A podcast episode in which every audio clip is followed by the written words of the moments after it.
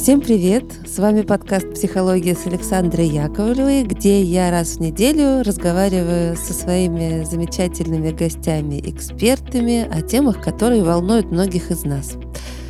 А, начну я с маленького объявления. В прошлый раз я взяла на себя смелость и пообещала пригласить вас на выставку саней в Тарусе, которой я занимаюсь уже последние два месяца. А, если она продлится. Она продлилась пока до 12 февраля, то есть ближайшие выходные и следующие выходные вы можете приехать в Тарусу и найти меня там. Ищите. Все. А теперь я представляю вам сегодняшнего гостя. У нас гость очень издалека. Это Оксана Ковалева, которая живет и работает в Канаде. Здравствуйте. Здравствуйте. Очень рада. И я очень рада. Тем более, что Оксана работает музыкальным терапевтом, психотерапевтом вот уже почти 20 лет.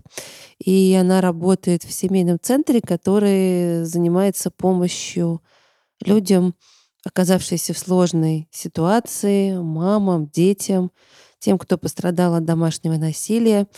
И говорить-то мы будем о музыке, но мне кажется, что это такая очень терапевтическая тема, которая нужна всем нам, независимо от того, какие проблемы в нашей с вами жизни.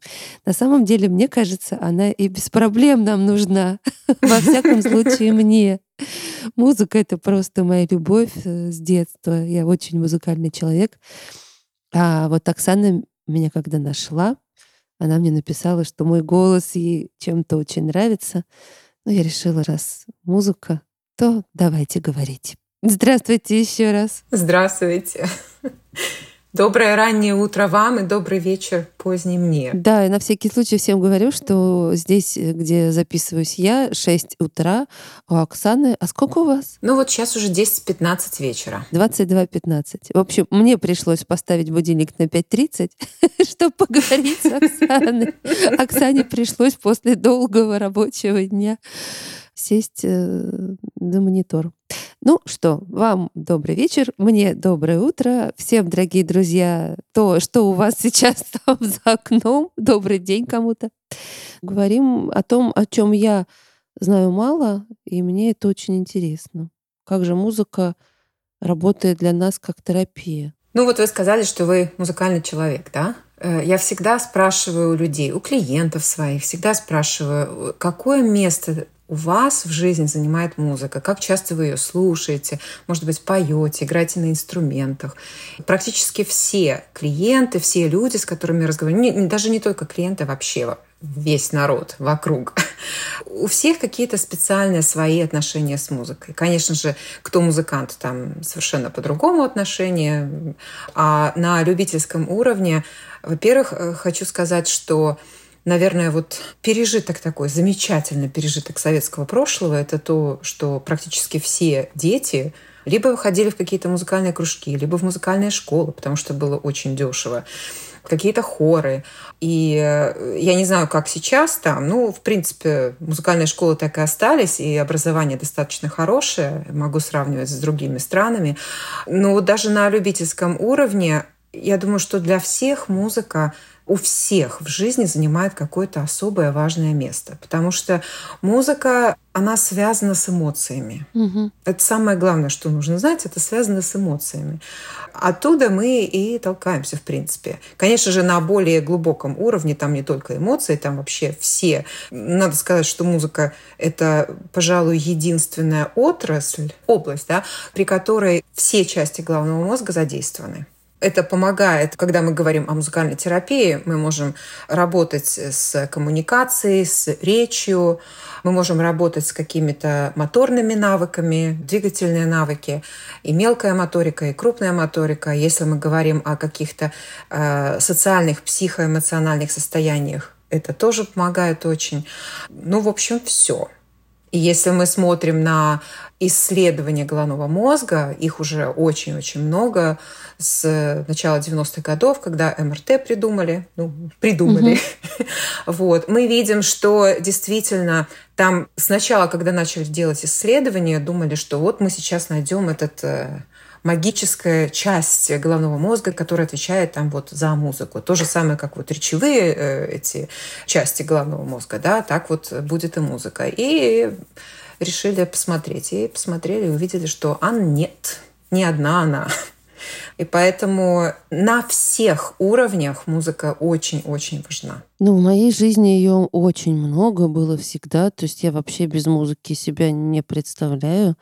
Я, естественно, пою постоянно. Естественно, ну, естественно, для меня. Слушаю всегда ее в машине, дома включаю. Она мне снится, что мне казалось очень естественным до тех пор, пока я однажды не поговорила с друзьями. Кстати, может быть, вы мне расшифруете. Я когда засыпаю, у меня есть особенность. Я, когда вот ты погружаешься уже в сон, то есть ты между явью и сном, то есть вот эти вот, видимо, секунды, когда уже сон начался, мозг начал э, засыпать, э, я слышу музыку. Причем обычно это симфонический оркестр. Я ее никогда воспроизвести не могу, но если меня резко что-то пробуждает в этот момент, я как бы обрывок этой музыки слышу. И хм. понимаю, что, блин, я уже вот заснула, а меня разбудили. Я уже музыку слышала. Вот это я друзьям как-то воспроизвела, сказала, что я уже слышала музыку, и кто-то меня разбудил. И я думала, что так у всех, честно. Ну, по себе же мы судим. Ну да. И никогда же это ни с кем не обсуждала. Тут они сказали, что что ты слышала, прости? Я говорю, музыку. А так это у меня нормально же. В общем, они посмеялись, покрутили пальцами у виска, сказали, часто ты ее слышишь? Я говорю, каждый день перед тем, как заснуть, я слышу музыку. И тогда откровение случилось. Я поняла, что это моя индивидуальная особенность. Ну вот, это что касается музыки. Насколько я и пропитана но у всех, наверное, по-разному. Да.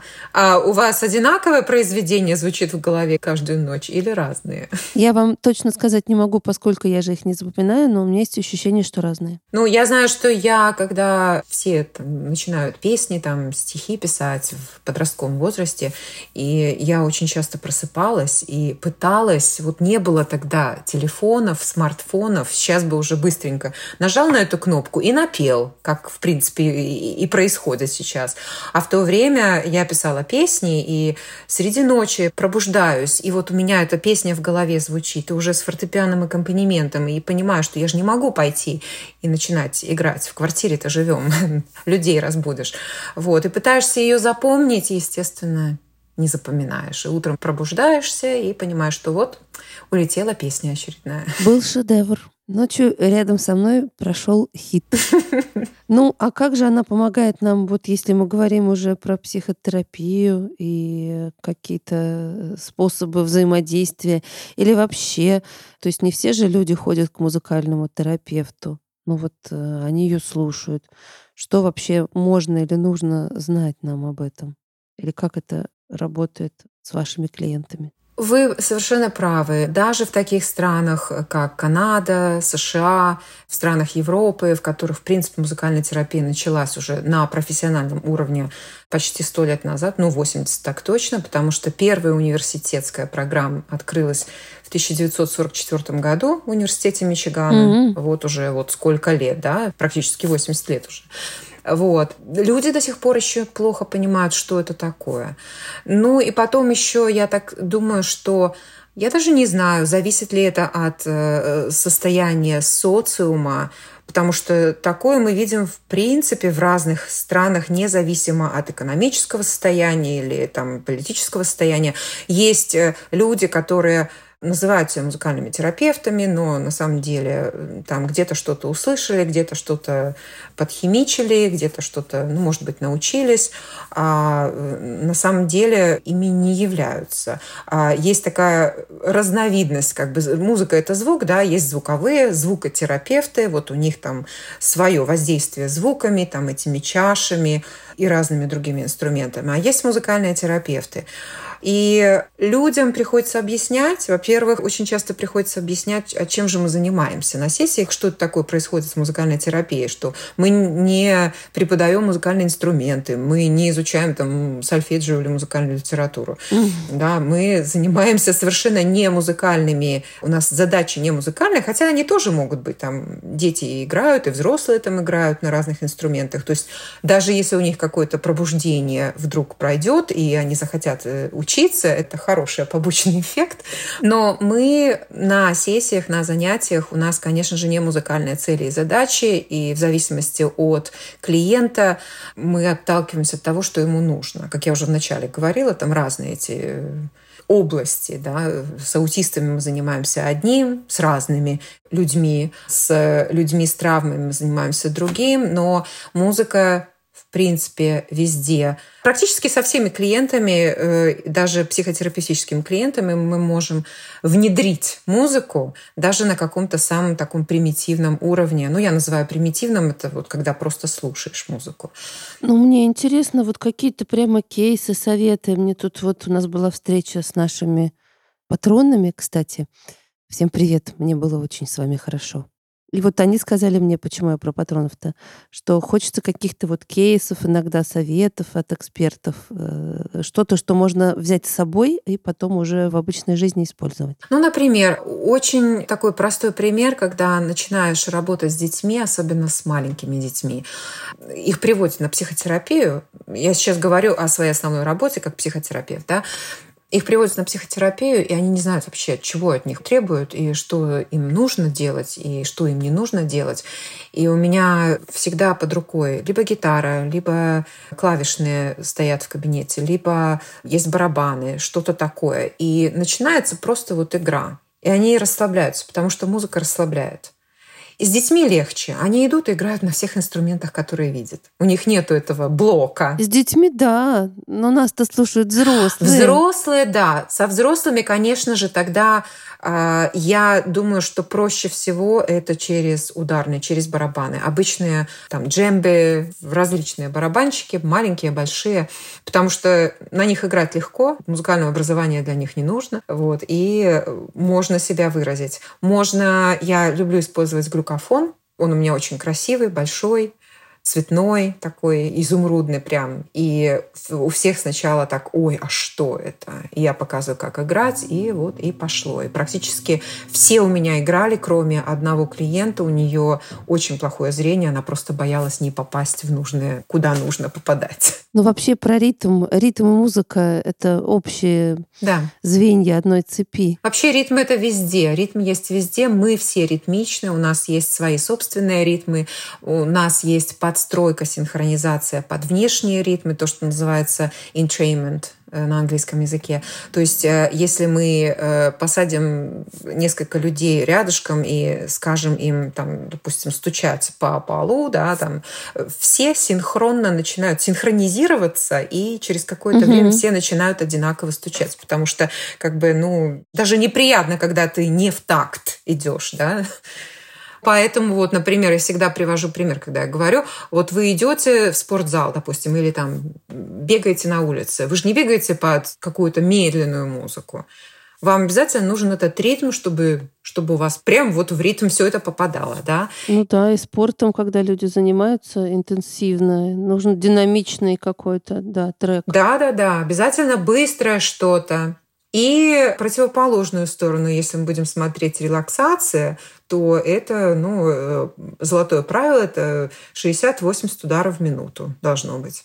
Э, столько ударов сердце делает в спокойном состоянии. Угу. Вот. Я сразу вспомнила сердце мамы, пока мы еще там у нее в животике. Да, да, да, вот это все оттуда. Этот угу. ритм ее сердца и дыхание, это все же то, что наполняет уже нас еще до того, как мы а значит, это какие-то очень важные вещи. Это очень важная вещь, и многие музыкальные терапевты, включая меня во время своих практики в университете, я несколько месяцев занималась с беременными мамами, женщинами, будущими мамами, с подростками. девочки-подростки беременные, и там у нас была специальная программа обучения их, как вообще себя вести с детьми.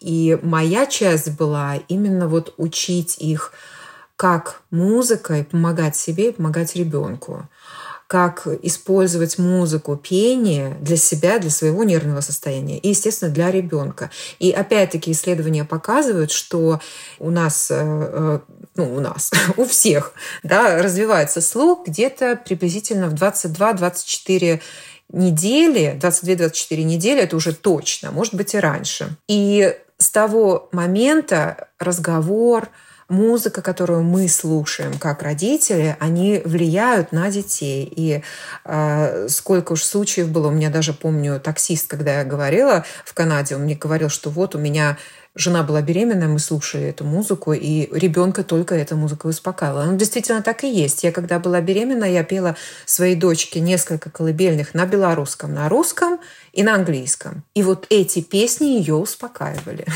Их я знаю, я видела по ее реакции, что она их знает. Э, знаете, э, вот, ну, про музыку я свои какие-то ассоциации, конечно, буду сейчас выдавать. Но это же истории опять э, там дискотеки, все мы на, на них там танцевали. Угу. Быстрые танцы, медленные танцы. Значит, вот под быстрые мы все пляшем, скачем, самовыражаемся. Медленный танец позволяет приблизиться друг к другу. Да. Значит, там, приглашать друг друга, прижиматься, там, да, за руки или как-то там обниматься. Контакт тела происходит под медленную музыку. Тут же мы, значит, э, смотрим. Музыка для секса же есть такие прямо подборки. Они такие все. То есть эротика пошла там. То есть это не релаксация уже, да, а это возбуждающее что-то такое манкое. Ну да. Опять, как работает звук, да, на, на, на нас отражается, на психику. А там даже не только звук, там и ритм. И ритм. Какой ритм для секса хорош? Вот, кстати, музыка э, для секса. Я помню когда-то что-то и по телевизору, и какие-то э, компакт-диски тогда еще в 90-е годы э, зарубежные. И я помню, как у меня мама покрывалась краской, просила меня выключить. Я не помню, что это было, но там было действительно вот что-то, когда начинается медленно, а потом ускоряется, ускоряется, ускоряется, и кульминация, и медленно. И так это все прям, ну, очень ярко выражено. Да, это еще поди попади в этот, так сказать, трек. Ну да, да. У каждого же свои темпы. У каждого свои, это точно. Классическая музыка.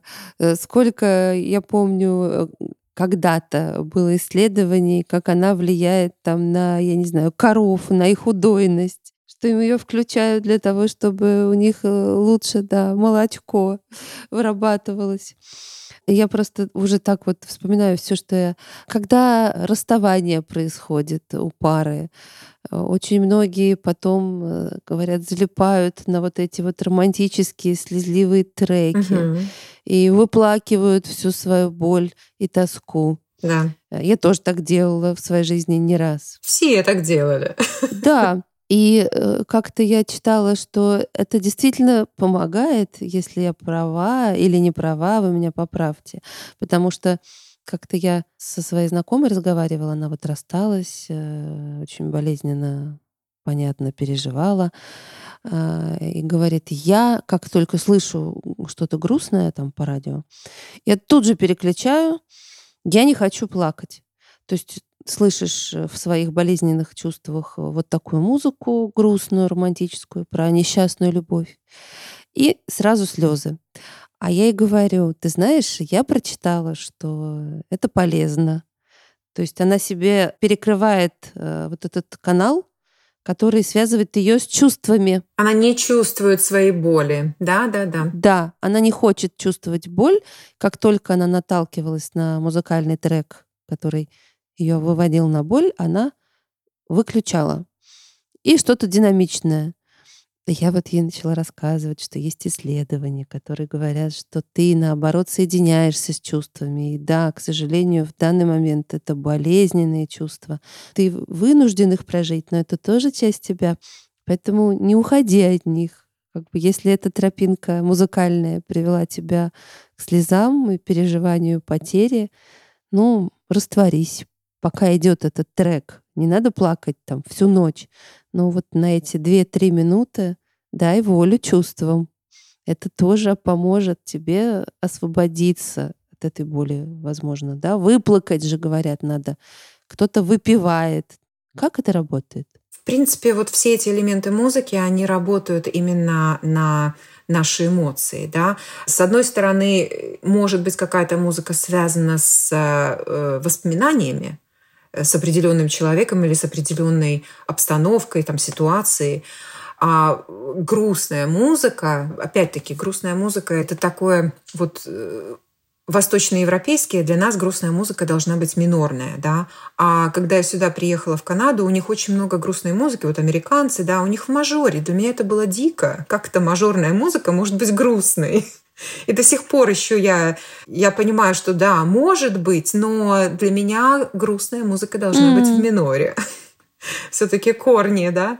Вот. Это вот то, что наши культурные различия, вот с культурным кодом, как говорят, да, к нам приходит вот это вот минорные какие-то э, лады, протяжность, э, медленность. Э, ну, если с музыкантами говорить, то там секундочки вниз идут, да та да та да та да та да вот, или какие-то там душа, чтобы распашку, как говорят, да, вспомни что-нибудь, чтобы душа распахнулась и не свернулась, да, и вот что-то вот такое. Ну, застольные песни. Это же тоже в нашей традиции. Ну, застольные Господи песни, Боже. да. И не только в нашей. Конечно. А колыбельные? Колыбельные – это отдельный разговор. Давайте немножко поговорим. Я недавно проснулась. Правда, сейчас я, я Давай. засну. Да, чтобы не заснули. Да, вот кому какие колыбельные пели мамы? Важно петь детям? Важно, угу. очень важно очень важно петь колыбельное. И вы знаете, э, я знаю, что сейчас вот, э, ну, я смотрю там на российском пространстве, у меня очень много знакомых, я супервизирую музыкальных терапевтов, и я смотрю, что некоторые вот занимаются колыбельными, вот говорят насчет колыбельных. Я вообще считаю, что колыбельной можно сделать любую песню. Угу. Любую, абсолютно любую песню. Любую песню можно сделать так, чтобы вот она подстраивалась под ситуацию. Ну-ка, спойте. Вы же точно поете? Ну, конечно, да. Давайте сделаем колыбельный какой-нибудь. В 2008 году я работала mm. в хосписе mm-hmm. в Мичигане. И поскольку я до этого жила в Бахрейне, в королевстве Бахрейн, я арабским не владею, но у меня несколько таких песен своих э, очень любимых было на арабском. И вот одна пациентка, она умирала. Э, мне говорили, что там ей осталось, может угу. быть, ну, неделя. То есть там по каким-то градациям, критериям. Я узнала, что она из одной из арабских стран, и я, естественно, взяла, думаю, ну, я же не буду там эту песню, вот есть такая песня «Хабиби», э, Хабиби, Хабиби, Хабиби, Анурилаян. Она очень-очень знаменитая. Вот. Как вы красиво поете. А я знаю эту песню. Ну, как знаю, я ее слышала. Да, да, она очень-очень знаменитая. Я ее пела в очень медленном темпе, с такими strumming, да, то есть как арфовое немножечко звучание гитары, не быстрое, а так дрям, хабиби, Хабиби. То есть мы э, изменяем ритм, мы изменяем метр, мы изменяем все, что угодно в музыке, чтобы подстроиться под человека, которому мы поем или играем. Вот. И ее дочка сидела рядом с ней, и она говорила, я никогда не думала, что эту песню, которую мы поем на свадьбах, на больших каких-то праздниках, танцуем под нее, можно так спеть, и она будет так здорово вот прям вот включаться и и вот через неделю она умирала, и позвали меня. Это была не моя пациентка, я просто была со своей, на тот момент супервизор со мной ездила. И через неделю мне просто отменили всех моих пациентов и сказали, так, ты едешь туда, потому что она умирает, и дочка попросила вас. О боже, и вы ей пели? Да, и я ей пела. Ой, какая история. У меня же прямо мурашки. Это грустно и в то же время прекрасно. Да, я считаю, что это тоже колыбельное. Я даже не знаю теперь, что делать. В прошлом выпуске у нас было мурлыканье. В этом выпуске у нас колыбельная почти. В общем, мы идем в звук. О чем это нам говорит? О том, что у нас очень терапевтический подкаст, я так считаю. Да. Да. Кстати, а вот э, про мелодику голоса мне интересно. Вот вы же мне когда как раз написали, сказали, что вот Александра, ваш голос и так далее. А, вы слушаете голоса людей, а, ваших клиентов, которые говорят, не поют. А, что вы э, слышите в этом? То есть я думаю, что голос для каждого человека это инструмент, но вы, как специалист, наверное, больше чего-то улавливаете вашими волшебными ушами. Да, муж от этого страдает, потому что телевизор не должен звучать громко, особенно когда мы засыпаем. Он любит смотреть телевизор, угу. вот, а я не могу с телевизором засыпать. Вот. А вообще, да, вообще голос человека говорит о многом. Насколько он раскрепощен, насколько он свободен, если у него какие-то зажимы, горловые зажимы. Да. Я всегда вспоминаю свою учительницу, первого, второго и третьего класса. Я даже помню ее звали Алла Ивановна. Она была замечательным человеком, но меня, ребенка, на тот момент уже, у меня был такой вопрос, а что ж с ней такое было, что у нее такой голос? Потому что она говорила вот так, «Здравствуйте, дети!» Все зажато, абсолютно все зажато. И она постоянно так говорила. Я думаю, если бы я ее сейчас встретила, надеюсь, она еще жива, я бы у нее, наверное, спросила, а что у вас было в детстве? Или что, знаете, как психотерапевты. Я бы ее проанализировала, угу. наверное, потому что там явно что-то не то. Как мы говорим, очень часто если у людей какие-то тревожные состояния, какая-то зажатость, какая-то ну, неспокойность, у них высокий голос получается, выше, чем обычно в высоком регистре. Вот. Когда, ну, мы знаем прекрасно, да, иногда одного голоса достаточно, как ты скажешь эту фразу, там, для детей или вот для котов и собак, да? Так, не иди туда, сразу низкий. Да-да. Вот. То есть мы меняем звуки, меняем высоту голоса. А когда мы злимся или ругаемся, то мы кричим. Да, мы кричим. Многие. Повышаем. Повышаем голос. Говорят, я говорю на повышенных тонах. Не кричи на меня. Нам не нравится вот этот громкий голос, гневный, да, в отношении себя. Считываешь сразу угрозу. Конечно. Конечно. И на каком-то уровне, вот на уровне этих ранних э, частей головного мозга, которые у нас самые первые развиваются, у нас это уже ректильный, да, у нас уже э, сразу же fight or flight, да, то есть э, либо мы убегаем, либо мы... Правильно, а это тоже интересно, ведь мы же э, хоть и не знаем языка животных и зверей, но мы четко считываем да. эмоции. То есть, если собака агрессивно лает, угу. то мы понимаем, что все, не надо к ней, и вообще это, это, это агрессия идет. То есть тебе не нужно знать язык, но по интонациям и другого человека, и животного ты прекрасно поймешь, э, в каком он условно настроении или вызывает ли он у тебя там доверие или опасность. Угу. Хотя я бы вот немножечко с этим поспорила, потому что, опять-таки, от языка зависит. Давайте наконец-то поспорим. Ну, я спорить не буду. Подумайте, вы когда-нибудь слышали, как, например, разговаривают а, китайцы? Они все говорят на немножечко повышенных тонах, и вот нам, европейцам, кажется, что они ругаются. Они не ругаются, они просто так говорят. А я, кстати, никогда очень не думала, часто, что они ругаются. Часто. Но я согласна, что китайский язык звучит, вот как вы говорите, он такой ну, не знаю, ну вот выше тембр, да? У женщин. А у мужчин, послушайте мужчин, как у них у них такой прям а, да, партия зовет меня сразу. Так. женщины, они немножко так, ну, такими тоненькими, да, как будто да. голосами говорят. А у мужчин такой топ-топ-топотун, такой на земле он да, стоит. Да, и я читала интервью людей, которые вот даже недавно, многие белорусы поразъезжались по разным странам, и я читала интервью одной девушки, которая работает в Китае 7 лет. И она говорила, что поначалу она воспринимала это как агрессию пока она не поняла, что, в принципе, они все так разговаривают, и агрессии там нету. Интересно, да, вот как звучат иностранные языки для нас. Мне испанский очень нравится. Мне кажется, очень мелодичным, красивым, как песочек такой. Испанский очень мелодичный и красивый. Для меня он звучит очень грустно. Я не знаю почему. А для меня романтично. Но это тоже, видимо, да, оттенок грусти, но такая романтика, да, вот звезды, песок, вода, волна набегает на берег. Шух-шух-шух-шух. Оксана, напоследок, э, может быть, дадите несколько советов нашим слушателям как раз все-таки, как там работать со своими состояниями или что-то, что можно вот взять в узелок угу. и этим пользоваться. Очень-очень практический совет и очень простой. Я думаю, что многие слушатели этим уже и пользуются. Это составление плейлистов. Моя канадская коллега Дженнифер Букянан очень много об этом говорит, но, к сожалению, на английском языке. Вот, я знаю, что у нее и TED Talk был, и там и книжки на, на эту тему написаны. Она, в принципе, мы все об этом всегда, музыкальные терапевты, говорим.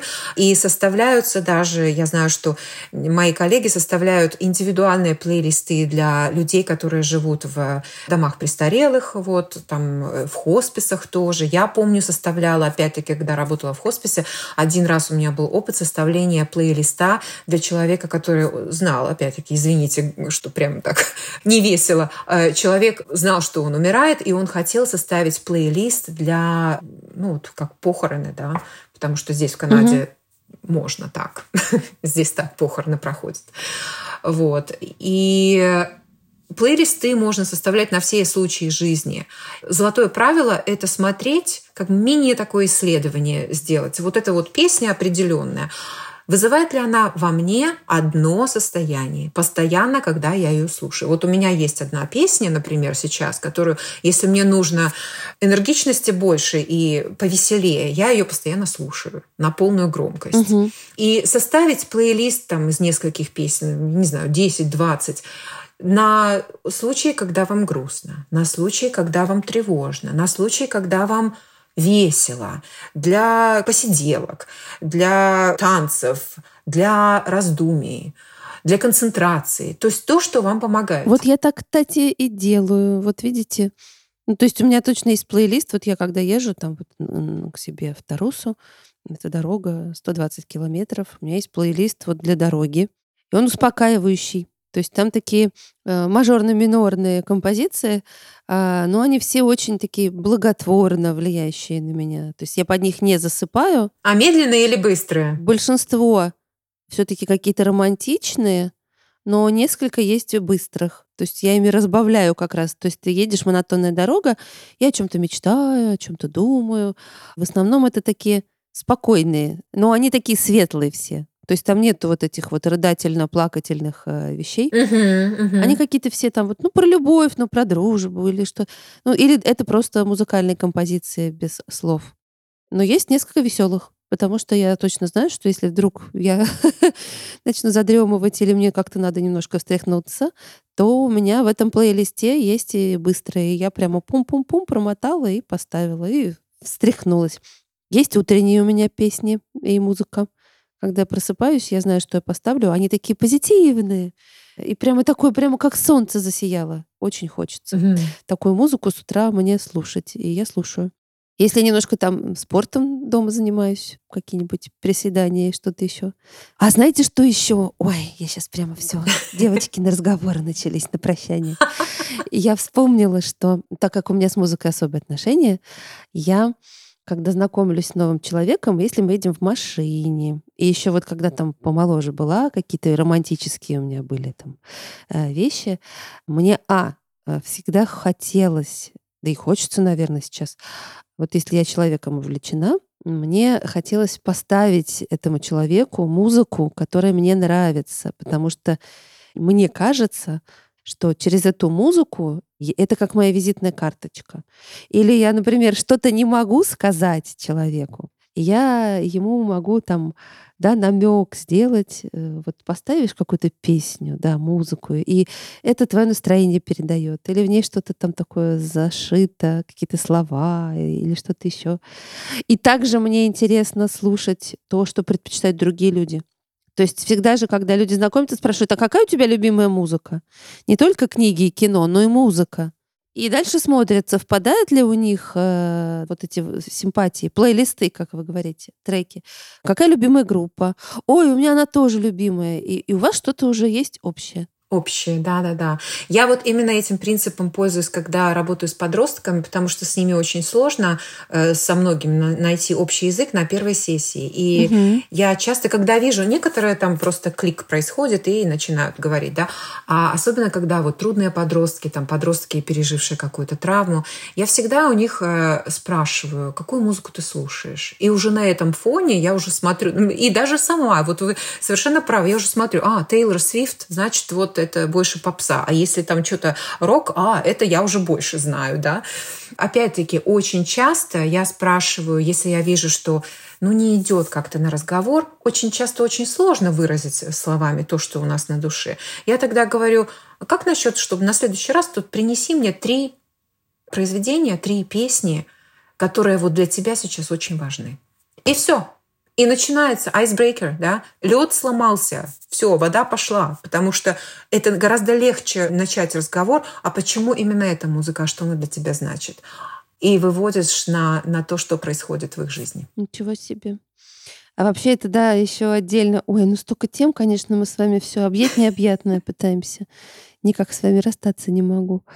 Значит, то, что да, музыка, ну вот традиционно свадьба, музыка похороны, музыка какие-то важные события, всегда музыка. Гимн есть у любой страны. Угу. Есть вот это вот э, э, с днем рождения тебя. Ну, то есть опять угу. э, мы пропиваем поздравления, да, вот тоже интересно.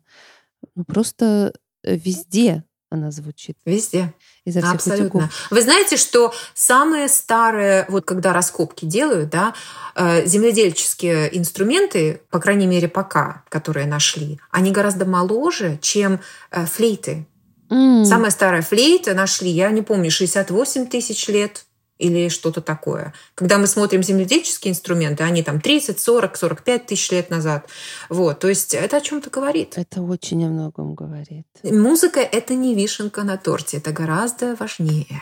Конечно. Я думаю, что вот это вот все опять э, вера и музыка, то, что есть там всякие хоралы э, угу. и так далее, органы, то есть без э, музыки есть вот хор стоит и поет. Э. Пение вообще очень-очень важно.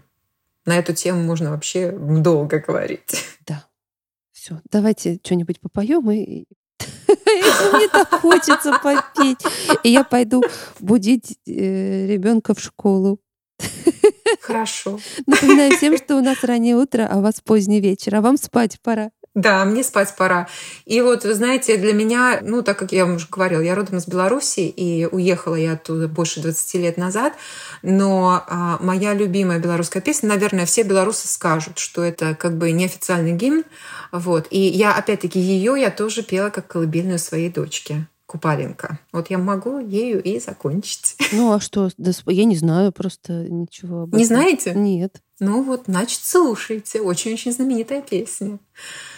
Купалинка, купалинка, темная ночка, темная ночка, одежь твоя дочка.